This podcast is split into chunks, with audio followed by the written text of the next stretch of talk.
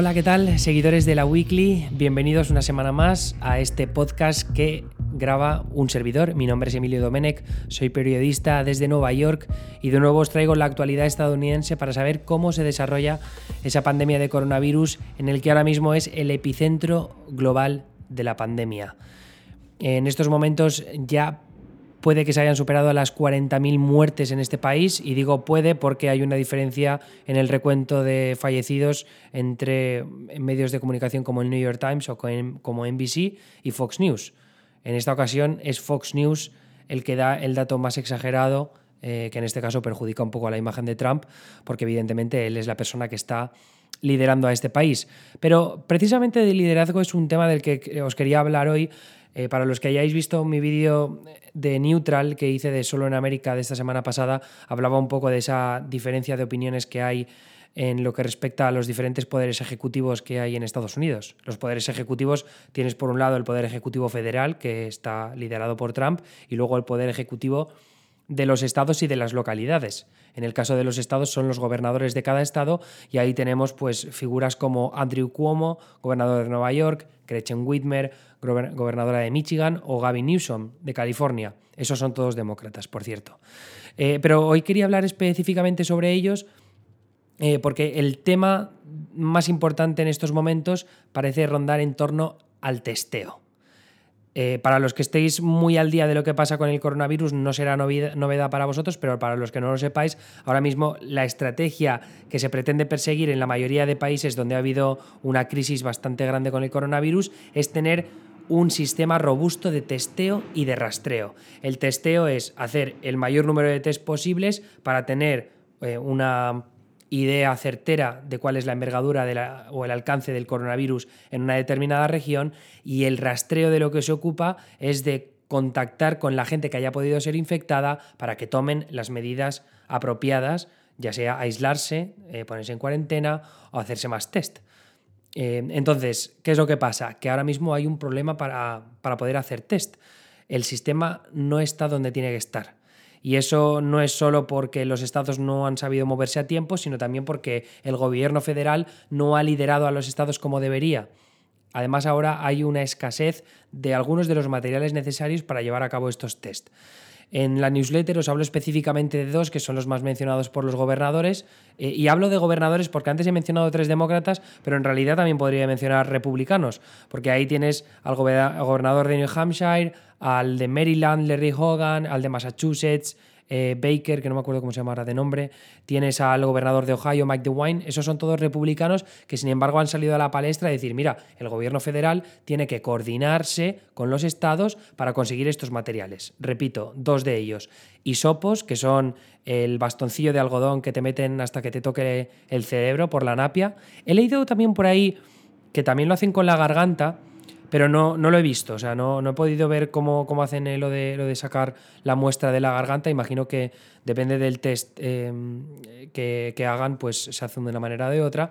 Pero bueno, en cualquier caso, una cosa son los hisopos, que esos se utilizan específicamente para el test eh, PCR, que es el que detecta si tienes el virus, el coronavirus activo en tu cuerpo, el COVID-19. Y luego, por otro lado, están los test de anticuerpos, ¿no? Que son estos que te miden si tienes dos tipos de anticuerpos en tu cuerpo, en tu cuerpo, efectivamente, en tu sangre o tu plasma, y entonces eso determina que has pasado por el virus y que por tanto eh, la inmunidad se ha despertado para combatirlo. Luego ya que sepamos si tenemos inmunidad gracias a esos anticuerpos es algo que todavía falta por, decidir o por concluir porque hay muchos estudios en marcha para, llegar a una conclusión certera sobre este tema, porque es que ahora mismo estamos a ciegas con un, en un montón de frentes diferentes en lo que respecta al coronavirus. Bueno, pues eh, como digo, los, los hisopos eh, estos de algodón es uno de los problemas porque no se están haciendo suficientes y hay muchos estados donde sus laboratorios, tanto los privados como los públicos que hay en hospitales y tal, eh, simplemente no tienen la capacidad de hacer muchos test porque se están quedando con este tipo de materiales. Y luego los reactivos, que en Estados Unidos lo llaman reagents y que son estos, estas sustancias químicas que sirven para para ver si las pruebas que están tomando de los pacientes o de los testados dan positivo por, coronavirus o en el caso de los anticuerpos por anticuerpos. ¿no? Entonces es como pues como la prueba del embarazo, imagino, ¿no? Que pones el PIS y luego se pone encima del test de embarazo y ahí hay una reacción química que determina si estás embarazada o no. Eh, espero, no haber tirado triple demasiado bestia, pero me suena haber leído la comparación del test de embarazo por ahí. En fin, en cualquier caso, eh, ¿por qué han presionado los gobernadores al, gobierno federal, en este caso, ¿no? a la administración de Trump? Bueno, en primer lugar porque eh, la administración de Trump es la que puede coordinar de forma mucho más específica a las agencias federales que se encargan de estos temas de los test. Por un lado, los Centros de Control y Prevención de Enfermedades, que, son los que se han encargado de hacer el test eh, molecular de coronavirus, que es este que te meten el hisopo en el cerebro. Y por otro lado, la FDA, la Administración de Alimentos y Medicamentos, que es la, que se encarga de regular los tipos de test que se hacen, los medicamentos. o sea, es más un tema de regulación. En, todos los niveles, estas agencias federales se ocupan tanto del sistema de regulación como el sistema burocrático, de, determinar cuáles son los criterios para qué gente a la que se le hace test, a quienes se les hacen y a quienes no. Entonces, las recomendaciones o los criterios que emiten estas agencias luego tienen una repercusión en la forma en la que se hacen los test a nivel estatal, por ejemplo. Entonces, si el criterio es muy específico, eh, pues al principio de la, de la, crisis del coronavirus en Estados Unidos, lo que pasaba es que tenías que pasar unos criterios de la, de la leche para que te pudieran hacer el maldito test. Sin embargo, ahora esos criterios son más leves, pero hay tanta gente que se puede hacer test que no los estados no tienen la capacidad de hacerlos porque tienen falta de materiales, porque no tienen laboratorios suficientemente activos, este tipo de cosas. Vale. Entonces, por un lado, el gobierno federal puede organizar a estas agencias para que se coordinen mejor con los estados para hacer que el material esté más, más disponible, pero luego también, si faltan isopos y faltan reactivos, lo que puede hacer la administración de Trump es activar la conocida como Defense Production Act. ¿Vale? Esto es una ley que se empezó a activar, bueno, se, aprobó por primera vez en la guerra de Corea. Entonces, lo que hace esta ley es darle autoridad al presidente estadounidense, al gobierno federal en este caso, para que haga que las empresas privadas tengan que aceptar contratos según las necesidades del gobierno. Eh, con, los, con, los, respiradores, los ventilators que llaman aquí, ya pasó, porque lo que, lo que hizo Trump es decirle a General Motors y a General Electric que produjeran esos respiradores para satisfacer la demanda de los hospitales, que al final no ha sido tal y ahora volveré a ese tema. Entonces ahora con, los isopos, después de la presión de los gobernadores, Trump va a hacer lo propio y va a pedirle a una empresa que no ha especificado eh, cuál este, este domingo en rueda de prensa para que haga millones de isopos cada semana para de nuevo satisfacer las demandas de los test. De los reactivos todavía no sabemos nada, pero entiendo que los gobernadores seguirán presionando con este tema a lo largo de los siguientes días, pues las entrevistas que hagan en televisión o eh, también las ruedas de prensa que tengan en sus respectivos estados.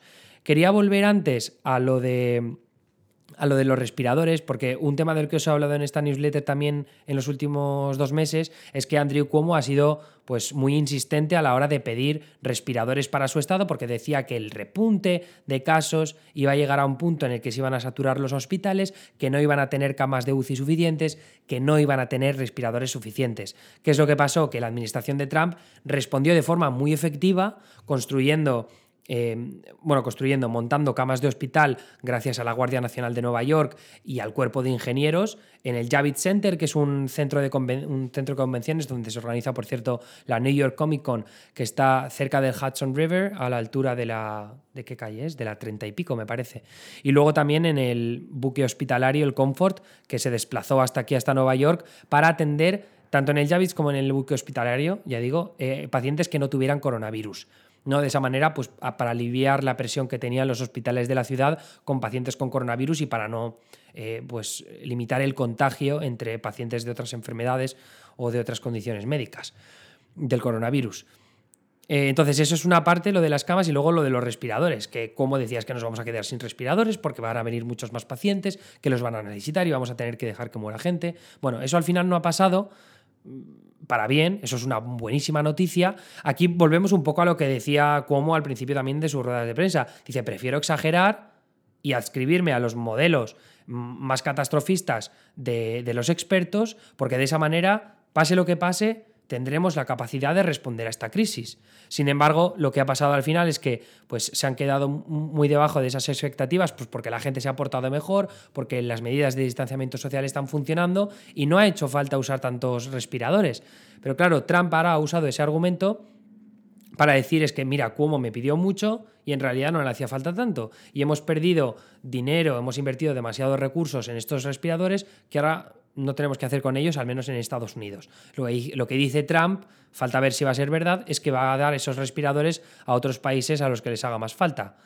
Eh, veremos si le llega algo a España, también a Italia. Parece que por ahí van los tiros de lo que estaba sugiriendo Trump este domingo. Eh, así que eh, por ahora más o menos la situación está ahí. O sea, que está este toma y daca entre los gobernadores y Trump.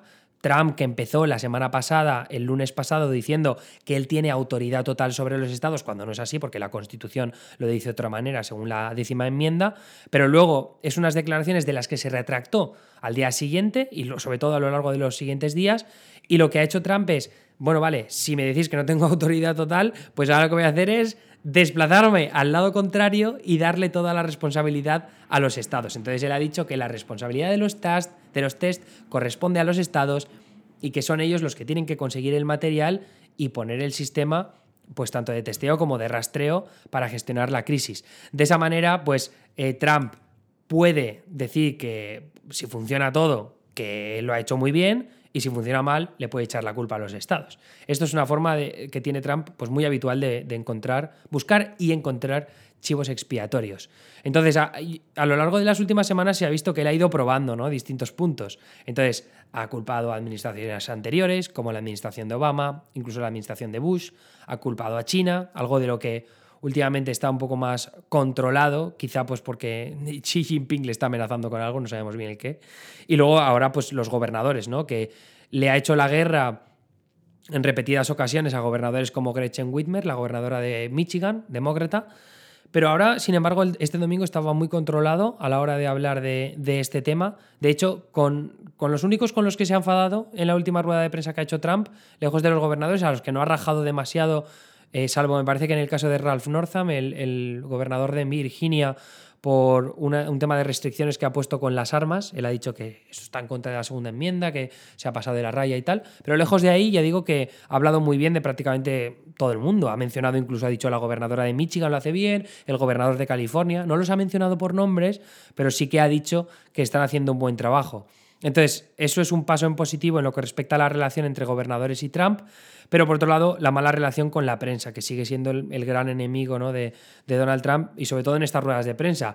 En el caso de este domingo, pues con un, con periodista de CNN saltó diciendo que no tenía nada en el cerebro o alguna cosa así, como reaccionando de forma muy visceral, que es algo que le ha pasado a Trump varias veces en las últimas semanas, sobre todo conforme ha hecho más ruedas de prensa y se han extendido, se han dilatado durante más horas. Pero lo, que ha pasado en este domingo es que le han preguntado diciendo, oye, ¿por qué estás hablando de lo bien que lo estás haciendo? Porque Trump ha leído un editorial del Wall Street Journal alabando su labor. Luego también ha puesto un clip del gobernador de Nueva York, Andrew Cuomo, alabando la reacción del gobierno federal y, el trabajo de Trump. Y entonces el, periodista de CNN dice, ¿por qué estás hablando de cosas que has hecho tú bien, eh, concretamente, o sea, hablando específicamente sobre ti, sobre Trump, eh, en este momento? ¿No es más importante hablar de una pandemia que se está cargando a decenas de miles de personas en el país? Estamos hablando de una tragedia, que hay escasez de equipo de protección sanitaria y demás.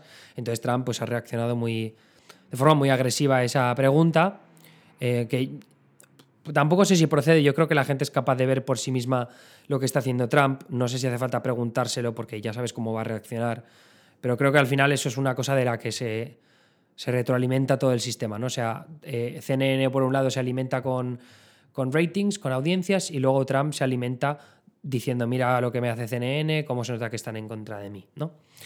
Así que un poco por ahí me parece que van los tiros. Pero esto, esto del tribalismo político que estamos viendo, esta división política tan bestia, es un habitual. Eh, yo siempre quiero ser muy sincero con vosotros y yo la impresión que tengo en, en muchos casos es que los republicanos eh, hacen un montón de cosas mal, ¿no?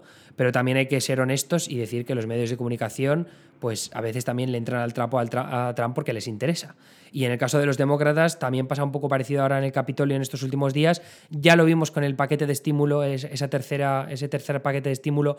No sé si recordáis que comenté más en profundidad por qué los demócratas estaban esperando tanto tiempo eh, cuando realmente no hacía falta o estaban negociando aspectos del acuerdo que quizá podían dialogar más en el futuro. Pues aquí ha pasado, ahora ha pasado un poco parecido porque hace el jueves pasado se agotó el fondo que hay para las pequeñas y medianas empresas, para préstamos para pymes, para que puedan mantener los salarios de sus trabajadores a lo largo de esta crisis.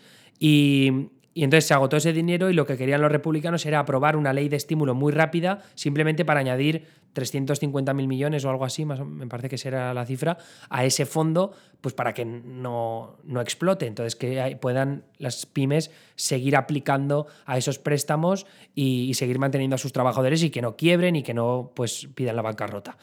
Eh, sin embargo, los demócratas han querido seguir negociando para que vaya más dinero a los estados el, tema es que, bueno, parece que al final sí que se va a llegar a un acuerdo para esta semana, pero esos días que se han perdido de por medio es algo que han aprovechado los republicanos para criticar a los demócratas diciendo, es que no sabemos por qué estáis perdiendo tanto tiempo cuando podemos aprobar esta ley de estímulo, pasar más pasta rápidamente al programa de, de pymes y luego ya hablaremos de lo demás, para dar más dinero a los estados, para dar más dinero a los hospitales, para el testeo. Entonces al final lo van a juntar todo en esta ley a la que supuestamente van a votar eh, a lo largo de esta semana. Parece que miércoles, jueves, quizá incluso viernes, si se puede votar. Los congresistas están avisados ya para que sepan que quizá tengan que ir a votar a, Washington este próximo miércoles o a partir de este próximo miércoles. Y ese es un poco el resumen político. En el resto de la newsletter creo que tenéis un tema muy interesante con la app, esta Clubhouse muy exclusiva para VC Twitter, que lo explico un poco más en profundidad en la newsletter para que sepáis lo que significa. Luego el tema de los memes de ahora que no hay publicidad, se están viendo algunas cosas mucho más claras. Y ya por último, un par de recomendaciones, pues eh, el documental de Michael Jordan, que lo ya, ya lo tenéis disponible en Netflix, los dos primeros episodios, y que estoy leyendo recomendaciones, pues muy buenas, lo, vamos, lo, lo aclaman. Así que lo voy a dejar ahí Espero que disfrutéis el resto de la newsletter, sobre todo con los memes y los TikToks, que seguro que os sacan alguna sonrisa. Nos vemos el miércoles para todos aquellos que seáis suscriptores premium de la weekly. Ya sabéis que si queréis apoyar mi trabajo, tanto el que hago en Twitter por amor al arte como el que hago en esta newsletter que os envío de forma gratuita todos los domingos, la forma más efectiva es hacerlo a través de la newsletter premium, que os llegará un podcast extra todas las semanas y quizá en el futuro alguna sorpresa más. Y luego, si no, si no queréis ser suscriptores de Premium, pues un favor muy grande que me podéis hacer si escucháis este podcast es poner una, una review, una reseña en iTunes. Es muy fácil, os metéis en el perfil de la Weekly, bajáis abajo del todo después de pasar los podcasts que hay ya eh, publicados y veréis que te pondrá unas estrellitas y te dirá, ¿quieres escribir una reseña? Pues escribís lo que queráis. Eh, la semana que viene leeré las reseñas y y poco más. Eso es todo por mi parte. Como digo, nos leemos o escuchamos este miércoles, jueves y si no ya el domingo que viene. Hasta luego.